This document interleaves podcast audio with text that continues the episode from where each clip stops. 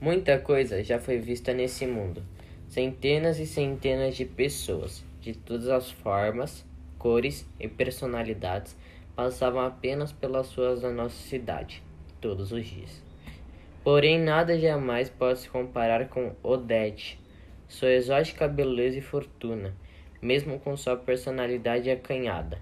A dona dos olhos celestes jamais passava despercebida, sempre andava bem vestida exageradamente coberta com luvas e chapéus, onde quer que fosse. Nas ruas diziam que seus vestidos eram importados de Milão e confeccionados exatamente para que ela os vestisse. Desde que a jovem veio para morar no enorme palacete, antes completamente abandonado, ainda por cima sozinha, não havia outro assunto na boca do povo. Todos indagavam, até porque, como pode uma moça nessa idade, sem marido, um sobrenome que a honre carregando tamanha fortuna? Alguns até a chamavam de bruxa. Porém, mesmo com os comentários e histórias que seu nome manchavam, Odete jamais demonstrou sentimento algum. Aliás, mal saía de sua casa. A de cabelos rubros fora vista duas vezes no teatro. Depois disso, suas aparições ficaram cada vez mais e mais raras. Ouviu dizer também que a donzela fora vista a pé, caminhando completamente sozinha em direção à floresta de pinheiros. Independente, agora caminhava para casa já não via hora de voltar. Não só porque me sentia faminto e louco pela cama de casa, mesmo que desconfortável, mas também porque passaria pela casa da misteriosa mulher.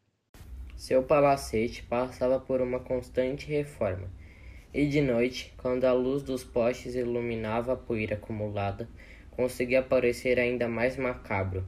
Uma enorme e abandonada moradia, com detalhes do século passado, que em algum tempo distantes foram considerados atrativos ao olhar. Ninguém jamais ousou adentrar ali, desde que a última família onde lá vivia abandonou o local, que logo virou um refúgio para todo tipo de insetos, de baratas a mariposas. Ainda assim, era intrigante e agradável aos meus olhos. Os telhados pontudos que por detalhadas peças de marcenaria se conectavam aos balcões, que por sua vez, juntos, formavam um corredor com quebras em volta da casa e pareciam ridiculamente caros. Por trás daquelas longas e texturizadas paredes havia um segredo. Isso parecia óbvio. Fascinado pela arquitetura, admirei-a por tempo demais. A pequena escadaria parecia hipnotizar-me para de dentro da casa. Ao entrar, me deparei com um lugar sujo e empoeirado, mas os móveis, ainda mais extravagantes que o exterior, estavam perfeitamente posicionados. Andando mais adentro, descobri uma sala com um banquete posto para dois. As velas queimavam, a grande janela possibilitava a vista para o jardim, onde grandes estatuetas de querubins descansavam. Aquilo quase se assemelhava a um cemitério, se não pela fonte no meio do jardim. Segui para o salão principal, onde a maior escadaria já vista por mim estava. Quantos homens foram necessários para construí-la? Subi em direção aos quartos. Me senti um rato na cama de um gato. Apesar do medo, algo maior me fez continuar. Haviam corredores para os dois lados. Escolhi o esquerdo, apesar de mais escuro. Era possível sentir a tensão no ar. O som de minha ofegante respiração já não podia ser escutado. Sentia todo o meu corpo pulsar, como se eu inteiro fosse um coração. Mas continuei. Tateando a parede para poder me mover com mais segurança, senti um armário, cuja uma das gavetas estava semi-aberta. Um conjunto de fotos e o que pareciam cartas pareceu soltar para fora. Comemorei por finalmente encontrar algo, mas estava escuro demais para dizer com precisão. Lembrei-me de meu isqueiro. Devia tê-lo usado para iluminar o caminho, pensei, mas agora era tarde. Enquanto usava o isqueiro na tentativa de abrilhantar o local, pude escutar o barulho de saltos batendo contra o assoalho. Rapidamente levantei o olhar, me perguntando o que fazer. Decidi, afinal, empurrar os papéis que encontrei para dentro dos bolsos em minhas calças e correr até a saída. Me apressei e assim o fiz. Desci a escadaria o mais rápido que pude, fazendo o mínimo de ruído que consegui. Quando finalmente cheguei ao final dos degraus, pude notar uma brecha de luz passando pela porta de vidro esmeralda que dividia a grandiosa antessala da casa. Uma silhueta desconhecida formava uma sombra torta e deformada.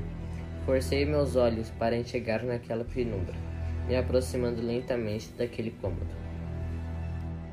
Senti um frio percorrendo pela minha espinha. Mesmo com medo, precisava de respostas.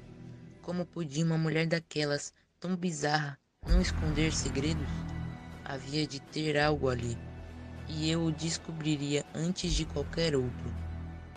Quando finalmente juntei coragem o suficiente para tocar a maçaneta e por fim girá-la e abrir a porta, senti algo tocando meu ombro. Lentamente me virei, imaginando todas as piores coisas que poderiam me acontecer no momento. Foi então que vi Odete. Tinha seus cabelos vermelhos amarrados em tranças em volta de sua cabeça. Vestia-se apenas com uma longuíssima camisola branca, como neve e tinha os pés descalços. Naquele momento em especial, poderia jurar estar à frente de um anjo. Aquela beleza simplesmente jamais poderia ser humana.